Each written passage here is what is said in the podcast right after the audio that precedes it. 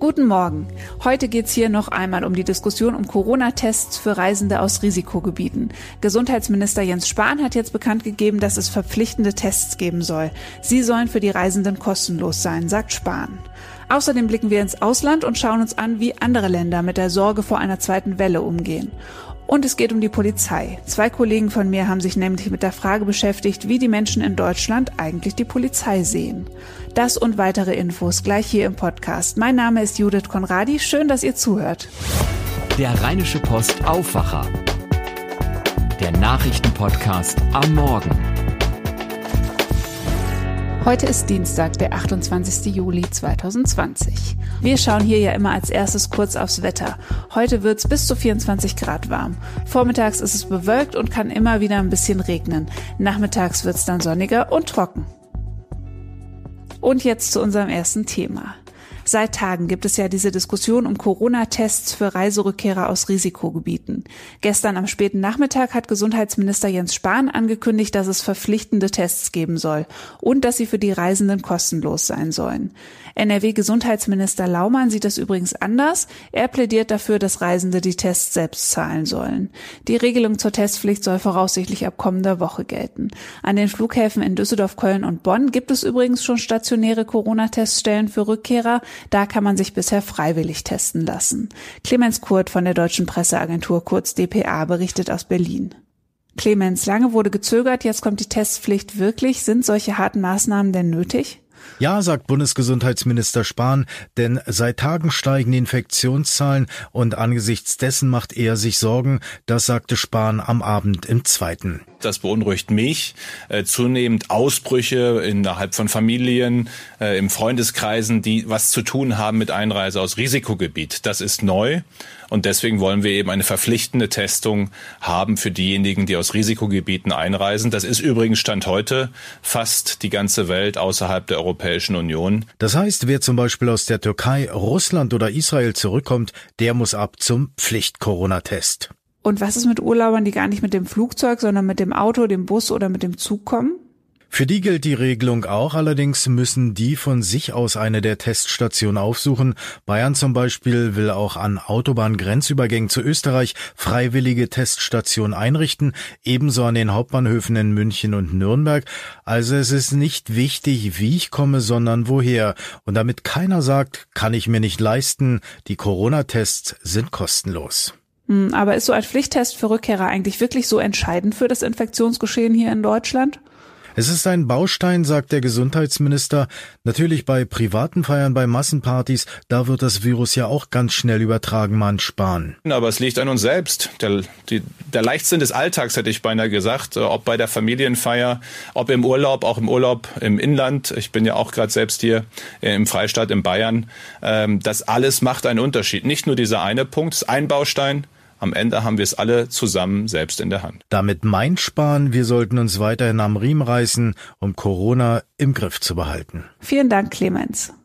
Die Diskussion um die Tests an Flughäfen hat ja vor allem damit zu tun, dass man Sorgen vor einer zweiten Corona-Welle hat. Und Deutschland steht damit natürlich nicht alleine da. Auch andere Länder beschäftigt diese Frage. Wie andere Länder mit dem Problem umgehen, das hören wir jetzt von den Auslandskollegen der DPA.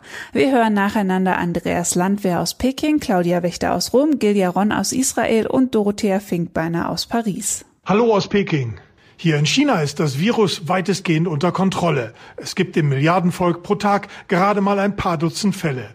Die Grenze ist für Ausländer weitgehend dicht und die wenigen Chinesen, die heimreisen können, müssen einen negativen Corona-Test vorlegen und zwei Wochen in Quarantäne. Anders als in Deutschland wird eine Null-Fälle-Politik verfolgt. So wird auf jeden Ausbruch gezielt mit strengen Bewegungsbeschränkungen für ganze Wohnblocks reagiert. Auch wird millionenfach getestet. Im Alltag gelten weiter viele Vorsichtsmaßnahmen. So trägt in China jeder Mund- und Nasenschutz. Am Eingang zu Supermärkten, Läden oder Restaurants wird Temperatur gemessen. Auch muss jeder seine Unbedenklichkeit mit einer Corona-App auf dem Handy nachweisen. Hallo aus Rom. Ja, auch die Italiener werden langsam nervös, obwohl die Fallzahlen niedrig sind hier. Noch, denn die zweite Welle, die kommt. Schon Ende August warnen Virologen hier und äh, man schottet sich ab, so gut es geht. Wer aus Rumänien oder Bulgarien kommt, der muss nun auch in Quarantäne und ähm, die Italiener selbst, die werden nun häufiger als sonst zur Kasse gebeten, wenn sie oben ohne unterwegs sind, also ohne Maske im Zug oder abends auf vollen Plätzen. Hallo aus Tel Aviv. Israels Regierung versucht der zweiten Corona-Welle mit drastischen Maßnahmen Herr zu werden. So sind alle Kulturveranstaltungen verboten, Bars und Nachtclubs geschlossen, Restaurants dürfen höchstens 20 Gäste im Innern und 30 Kunden im Außenbereich bedienen. Alle anderen Veranstaltungen dürfen höchstens 20 Teilnehmer haben. Und dennoch gelingt es vorerst nicht, die Neuinfektionsrate zu senken. Mehr als neun Prozent der Untersuchten sind positiv. Zwar will die Regierung einen neuen Lockdown vermeiden.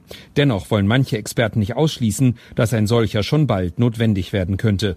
Hier in Frankreich, wo die Corona-Zahlen leicht gestiegen sind, hat die Regierung vergangene Woche schnell eine verschärfte Maskenpflicht eingeführt.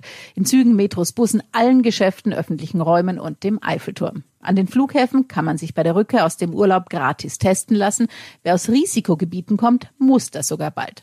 Und in der Bretagne, wo sich zuletzt verstärkt jüngere Leute wohl bei nächtlichen Beachpartys infiziert hatten, sind nun mehrere Strände und Parks die Nacht über gesperrt. Tschüss aus Paris. In den USA reißt ja die Debatte um Polizeigewalt und Rassismus bei der Polizei nicht ab. Und auch in Deutschland wird diese Diskussion geführt, wie ihr bestimmt mitbekommen habt. Menschen mit sichtbarem Migrationshintergrund berichten, dass sie unverhältnismäßig oft kontrolliert werden. Und in Hessen gibt es sogar ja einen Polizeiskandal, weil ein rechtsextremes Netzwerk auf interne Informationen aus Polizeicomputern zugegriffen haben soll. Wie viel ist eigentlich noch übrig von diesem positiven Bild des Freund und Helfers? Meine Kollegen Martin Kessler und Frank Vollmer aus der Politikredaktion haben sich mit dem Thema beschäftigt. Ich spreche jetzt dazu mit Martin Kessler. Martin, ihr habt euch mit der Frage beschäftigt, wie eigentlich die Menschen in Deutschland die Polizei sehen. Was kann man denn dazu sagen? Ja, das ähm, Verhältnis der Deutschen zur Polizei ist überwiegend positiv. Das ähm, schwankt so immer. In den letzten Jahren wird das gemessen durch die Europäische Kommission und da schwankt das so zwischen 80 und 85 Prozent der Bevölkerung hat großes Vertrauen in die ähm, Polizei. Etwa 12 Prozent, 10 bis 12 Prozent sind da eher skeptisch. Das ist ein Spitzenwert ähm, innerhalb von Europa. Nur die skandinavischen Länder und die Niederlande haben noch ein, oder die Bevölkerung dieser Länder haben ein größeres größeres Vertrauen in die Polizei. Würdest du denn sagen, dass die Lage in Deutschland mit der in den USA vergleichbar ist? Nein, sie ist nicht vergleichbar. Das sieht man schon allein an den Todeszahlen durch Polizeigewalt in den USA. Bei etwa 300 Millionen Einwohnern kommen 1000 Menschen jedes Jahr um. In Deutschland sind es bei 80 Millionen gerade mal 14. Da sieht man schon die unterschiedlichen Dimensionen. Ähm, auch ist die Polizei äh, wesentlich ziviler im Umgang bei Kontrollen und so weiter. Das ist in Amerika immer eine brenzliche Situation für alle, insbesondere für Menschen mit dunkler Hautfarbe. Aber auch hier in Deutschland gibt es ja Kritik an der Polizei. Also zum Beispiel gibt es in letzter Zeit häufiger Debatten um das sogenannte Racial Profiling. Das beeinflusst die Diskussion ja bestimmt auch, oder? Ja, das beeinflusst die Debatte und vor allem viele schwarze Menschen, aber auch äh, Menschen mit anderem Migrationshintergrund, wo man das sofort erkennt, dass sie Migrationshintergrund haben, berichten davon, dass sie viel häufiger durch die Polizei kontrolliert werden, teilweise unfreundlich behandelt werden. Und ich finde, das muss man ernst nehmen. Immer wieder gibt es ja auch Fälle zum Beispiel von Polizeigewalt, die am Ende vor Gericht landen. Wie läuft's denn in solchen Fällen mit der Aufarbeitung? Das ist vielleicht einer der tatsächlichen Schwachpunkte. Ähm, es ist, kommt ganz selten vor, dass diese Verfahren zum Erfolg führen. Auch die Experten sagen, die meisten Verfahren werden eingestellt. Das heißt, also wenn es tatsächlich Polizeiübergriffe gibt, ist es sehr, sehr schwer, die zu beweisen. Das ist ja auch gerade für Menschen mit Migrationshintergrund oder schwarzer Hautfarbe das große Problem. Sie werden schlecht behandelt. Sie machen eine Anzeige und diese Anzeige läuft ins Leere. Da entsteht natürlich der Eindruck, dass die ähm, Polizei zum Beispiel Racial Profiling macht, dass dass sie Menschen ungleich behandelt. Und ich glaube, da müsste sich sicherlich was ändern. Vielen Dank, Martin Kessler. Ihr kennt ja vielleicht schon unsere Rhein-Stories. Dahinter stecken meine Kolleginnen Marie und Maren. Die sind in diesem Sommer in unserer Region unterwegs und zwar mit einem E-Bulli und sie sind auf der Suche nach nachhaltigen Projekten, nach sehenswerten Orten und nach spannenden Menschen, über die sie berichten können. Und diese Woche sind Maren und Marie im Kreis Wesel unterwegs. Gestern waren sie in Xanten und haben unter anderem die alte Mühle entdeckt und sie sind Tretboot gefahren. Heute geht's für die beiden dann nach Wesel und da geht's schon wieder ums Wasser. Was genau damit damit gemeint ist, seht ihr heute auf unserem Instagram-Channel Rheinische Post.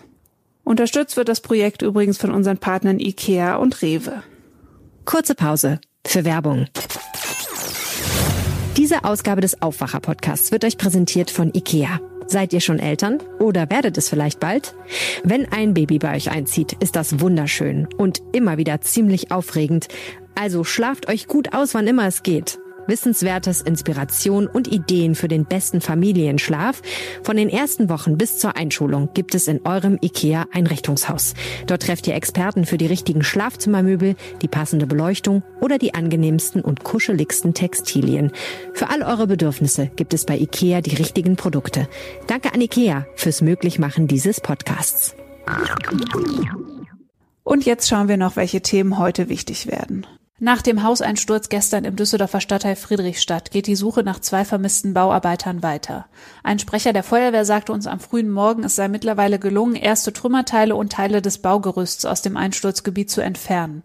Dabei kommt auch ein Spezialkran zum Einsatz. Anfangs waren die Retter am Montag nur von einem Vermissten ausgegangen. Dabei handelt es sich um einen 39-jährigen Bauarbeiter. Abends meldete sich dann aber ein anderer Bauarbeiter bei der Feuerwehr und berichtete, dass er noch einen weiteren Arbeitskollegen vermisst. Neben den Vermissten hätten zehn Männer in dem Gebäude gearbeitet, heißt es von der Feuerwehr. Einer von ihnen sei wegen eines internistischen Notfalls in ein Krankenhaus gebracht worden, neun wurden vor Ort von Einsatzkräften betreut, von ihnen wurde aber keiner körperlich verletzt. Warum das Gebäude an der Luisenstraße eingestürzt ist und ob das in Zusammenhang mit den Bauarbeiten steht, ist noch unklar. Die Kriminalpolizei ermittelt. Das mehrstöckige leerstehende Haus wurde kernsaniert, als das Unglück gestern geschah. Einige der umstehenden Häuser mussten nach dem Einsturz geräumt werden, 40 Anwohner sind davon betroffen. Viele Familien warten ja auf Infos dazu, wie es in den kommenden Wochen und Monaten mit der Kinderbetreuung weitergeht. NRW-Familienminister Joachim Stamp gibt dazu heute Mittag eine Pressekonferenz. Wir berichten natürlich bei IP Online sofort, wenn es da was Neues gibt. Mehr als neun Monate ist der rechtsterroristische Anschlag von Halle jetzt schon her. In Magdeburg läuft ja gerade der Prozess gegen den Angeklagten Stefan B. In Halle wird heute eine neue Tür in die Synagoge eingebaut. Die ist mit noch mehr Sicherheitstechnik ausgestattet. Die Tür wurde von einem Dessauer Tischlermeister gefertigt, der auch die ursprüngliche Tür gebaut hatte. Diese Tür hatte ja verhindert, dass bei dem Anschlag vom 9. Oktober 2019 der Attentäter in die Synagoge gelangen konnte. Das war der Rheinische Post Aufwacher vom 28. Juli 2020. Wenn ihr Kritik, Anregungen oder Themenvorschläge habt, schreibt uns gerne an aufwacher.rp-online.de. Mein Name ist Judith Konradi und ich wünsche euch einen schönen Tag. Mehr bei uns im Netz www.rp-online.de